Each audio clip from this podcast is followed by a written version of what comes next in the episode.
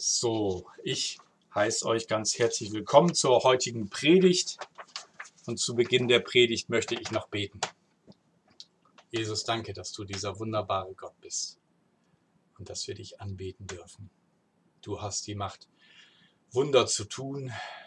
Die Kraft hast du nicht verloren. Und so bitten wir dich, dass du jetzt bei jedem Einzelnen bist. Du siehst, was wir brauchen. Berühre unsere Herzen durch dein Wort. Amen. Tja, was für ein Wetter. Den Winter, es gibt ihn doch noch. Hurra! Ich freue mich besonders für meine Kinder, denn die haben sich schon so darauf gesehnt, dass wir doch irgendwann mal nochmal Schnee haben und sie rausgehen können und dass er auch mal länger liegen bleibt als nur bis Mittag.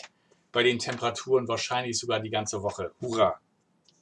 Und ich freue mich auch für alle, die heute zu Hause bleiben konnten, konnten und dass ihr sicher im warmen und trockenen Zuhause heute jetzt den Gottesdienst verfolgen können. Und ähm, ich freue mich, dass wir auf diese Weise miteinander verbunden sind. Ähm, an dieser Stelle wollte ich eigentlich sagen, ich freue mich auch für alle, die heil in der Gemeinde angekommen sind, die Mitarbeiter. Also freue ich mich heute für Dennis, der es als einziger bis zur Gemeinde geschafft hat ähm, und für alle anderen, dass sie rechtzeitig wieder umgekehrt sind. Endlich haben wir mal ein anderes Thema als Corona. Hurra! Super. Aber ganz ehrlich, erinnert ihr euch noch an äh, ungefähr vor einem Jahr, als äh, Corona kam und auf einmal dieser Run auf Klopapier irgendwie losging? Ich fand das irgendwie ziemlich lustig. Ähm, ich muss gestehen, dass ähm, ich mich da auch ein bisschen amüsiert habe. Aber kennt ihr das, wenn alle was haben wollen? Selbst wenn man das eigentlich gar nicht braucht, überlegt man irgendwann, oder brauche ich das doch? Die Frage ist, was brauchen wir eigentlich wirklich? Was brauchst du? Was brauchst du wirklich?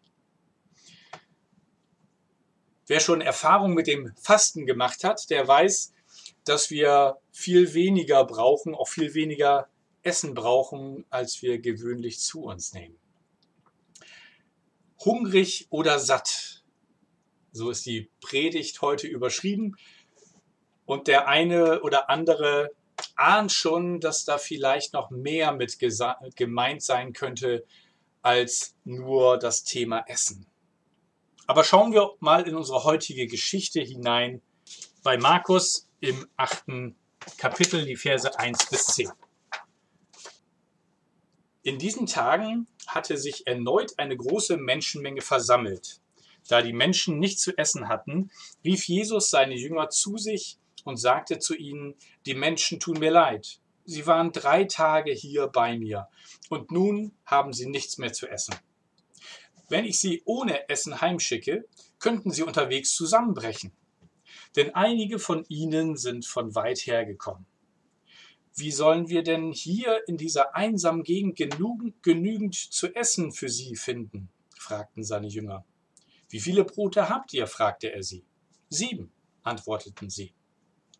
Da forderte Jesus die Menschen auf, sich auf die Erde zu setzen.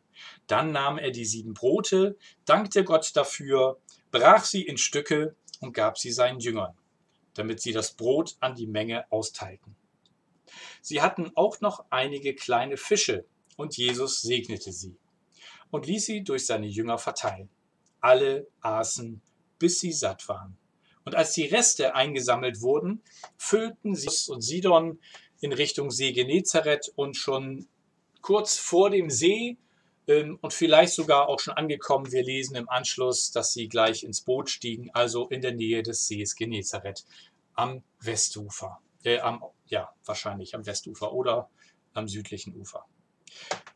Die Speisung der 4000 ist das zweite Speisungswunder, das in Markus berichtet wird. Und manche Ausleger sagen, ah, ist das nicht vielleicht äh, nur ein und dasselbe gewesen und man hat ein bisschen was dran rumgeschrieben und ähm, ein paar Zahlen verändert und das noch ein zweites Mal reingenommen. Ich muss sagen, ähm, mich überzeugt das nicht besonders, ähm, denn diese Geschichte ist eine extra Geschichte, die nicht hinzugedichtet wurde. Denn in Vers 29, äh, 19 bis 21 nimmt Jesus im selben Kapitel nochmal Bezug auf die zwei unterschiedlichen Heilungswunder, äh, Speisungswunder und erklärt damit seinen Jüngern was. Da werdet ihr noch bei der nächsten Predigt mehr zu hören. Ich glaube, dass diese Deutung der Ausleger wahrscheinlich mehr über ihr, ihre Vorstellungskraft sagt, als über Jesu tatsächliche Taten. Also, Jesus war mit etwa 4000 Menschen zusammen und drei Tage hörten sie ihm zu. Zum Teil waren sie sogar von weit her gekommen. Darum machte sich Jesus jetzt am Ende Sorgen um ihren Rückweg. Eigentlich ist das hier so ein kleines Spontanfestival ohne Musik und mit nur einem Redner. Irgendwie verstehe ich durch die, durch die Geschichte auch, warum Jesus damals, in der damaligen Zeit, auf unsere Welt gekommen ist.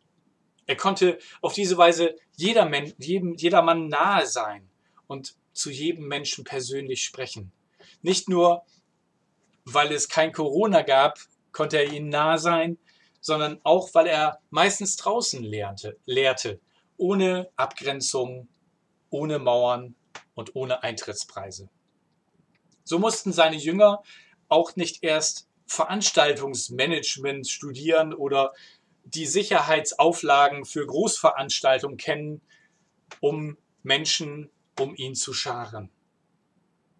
Nicht mal eine Band mussten sie organisieren oder Catering besorgen für die vielen Menschen, die so gekommen sind. Drei Tage sprach er zu über 4000 Menschen. Und ich wollte dich mal fragen, wann hast du das letzte Mal Jesu Worten drei Tagen lang gelauscht? Drei Tagen dir Zeit genommen für seine Worte, die er zu dir sprechen möchte. Hast du das schon mal gemacht? Oder sagst du, das ist doch absurd, das war damals, das kann man heute gar nicht mehr so machen? Ich erinnere mich noch, dass äh, ich einmal im Studium mir mal den ganzen Korintherbrief durch äh, vorgenommen habe und den von vorne bis hinten in einem Stück durchgelesen habe, so nach dem Motto, es ist ja ein Brief und wenn ich Post bekomme, dann lese ich auch immer den ganzen Brief und warte nicht erst mit Abschnitten bis zum nächsten Tag oder lese den in weiteren Häppchen. Und das war spannend, mal so einen ganzen Brief am Stück zu lesen. Einmal bin ich auch im Studium drei Tage in ein Kloster gegangen. In Gethsemane-Kloster in Goslar war ich da, weil ich Gottes Reden hören wollte in Bezug auf eine bestimmte Frage, die mich beschäftigte. Und ich erinnere mich noch, als ich in Greifswald gewesen bin, da gab es mal eine Aktion, bei der ich auch mitgemacht habe, wo wir die gesamte Bibel in mehreren Tagen gelesen haben an einem öffentlichen Ort, wo Leute dazukommen konnten und zuhören konnten. Das war so eine Möglichkeit, am Stück Gottes Wort zu hören. Die Leute damals bei Jesus haben gespürt, dass Jesus etwas zu sagen hatte. Ja, mehr, dass da irgendwie eine Kraft von ihm ausging, dass das, was Petrus mal so formuliert hat, wahr war. Petrus sagt das in Johannes 6, Vers 68. Herr, wohin sollen wir gehen? Du hast Worte des ewigen Lebens. Und das haben die Menschen gespürt. Was Jesus ihnen in der Zeit sagte, in diesen drei Tagen. Das hätte sicherlich noch weitere Kapitel dem Markus-Evangelium hinzufügen können, wenn jemand mitgeschrieben hätte. Aber am Ende sehen wir, dass Jesus nicht nur die Gedanken und Worte über den Himmel und das Himmelreich im Sinn hatte, er hat auch die konkreten Menschen vor sich gesehen. Er sieht, was die Leute ganz praktisch brauchen. Er war nicht abgehoben, sondern er sah jeden Menschen ganzheitlich. Er sorgte sich um sie und darum, ob sie mit leerem Magen überhaupt die Kraft haben würden, wieder nach Hause sicher zurückzukehren. Also schildert er seinen Jüngern seine Wahrnehmung. Und wie reagieren die Jünger? In Vers 4 haben wir die Reaktion. Sie sagen, wie sollen wir denn hier in dieser einsamen Gegend genug zu essen für sie finden? Sie haben anscheinend schon komplett vergessen, was Jesus nicht lange vorher bereits schon gezeigt hat, als er die 5000 Menschen mit Brot und Fischen versorgt hat. Wie kann das sein? Man muss sagen, sie reagieren männlich lösungsorientiert. Echte Manager und Macher. Aber dabei machen sie einen riesigen Fehler. Sie schauen auf das, was sie nicht haben. Und genau dieser falsche Blick lässt sie an der möglichen Lösung des Problems zweifeln. Sie schauen auf das, was sie nicht haben. Also gibt Jesus ihnen ein wenig Nachhilfe und fragt, wie viele Brote habt ihr? Einfache Antwort, sie zählen kurz durch, sieben. Und sieben ist eine besondere Zahl in der Bibel. Wir hören an verschiedenen Stellen von sieben. Gleich zu Beginn der Bibel von den sieben Tagen der Schöpfung. Sechs Tage, in sechs Tagen erschafft, schafft er die ganze Welt und sagt, mit dem siebten Tag, an dem ich ruhe, ist es vollständig. Dadurch haben wir die Sieben-Tage-Woche bis heute aber auch anderer Stelle begegnet uns die sieben in der Bibel. Zum Beispiel in 3. Mose 25, Vers 3 bis 6. Da wird nämlich über das Erlassjahr gesprochen, also ein Jahr, in dem etwas anders sein soll als in den anderen Jahren. Das hat Gott so geordnet und seinem Volk Israel weitergegeben. Da heißt es, sechs Jahre sollst du dein Feld besäen und sechs Jahre deinen Weinberg beschneiden und die Früchte einsammeln.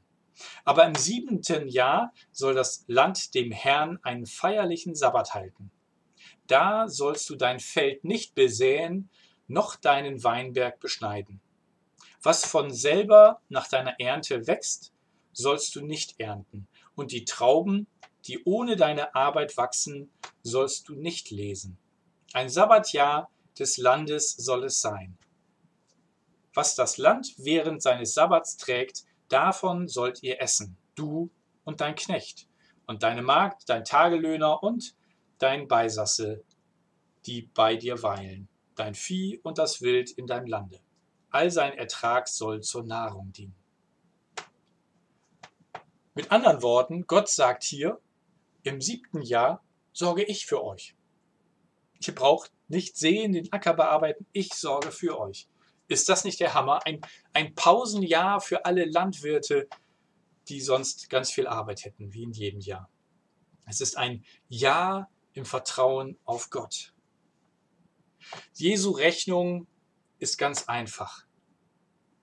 Er sagt, hier sind sieben Brote. Und hier bin ich, Gott, der Schöpfer. Und das zusammen ist mehr als genug. Es gibt sogar am Schluss noch einen Rest. Es werden noch sieben Körbe eingesammelt, voll mit Brot. Ist das nicht unglaublich? Sieben, das ist die Zahl, die ganzheitliche göttliche Zahl. Zusammengesetzt aus vier und drei. Vier finden wir wieder in den vier Jahreszeiten, den vier Himmelsrichtungen. Drei ist die Dreieinigkeit. Und wenn das Geschaffene mit dem Schöpfer zusammenkommt, dann haben wir die sieben, dann entsteht etwas, was mehr ist als nur die Summe. Und Jesus versucht es den Jüngern zu zeigen, ganz konkret. Sieben Brote reichen und die kleinen Fische, die auch noch unter Danksagung ausgeteilt werden, dass die Menschen satt werden. Alle werden satt und es bleibt übrig.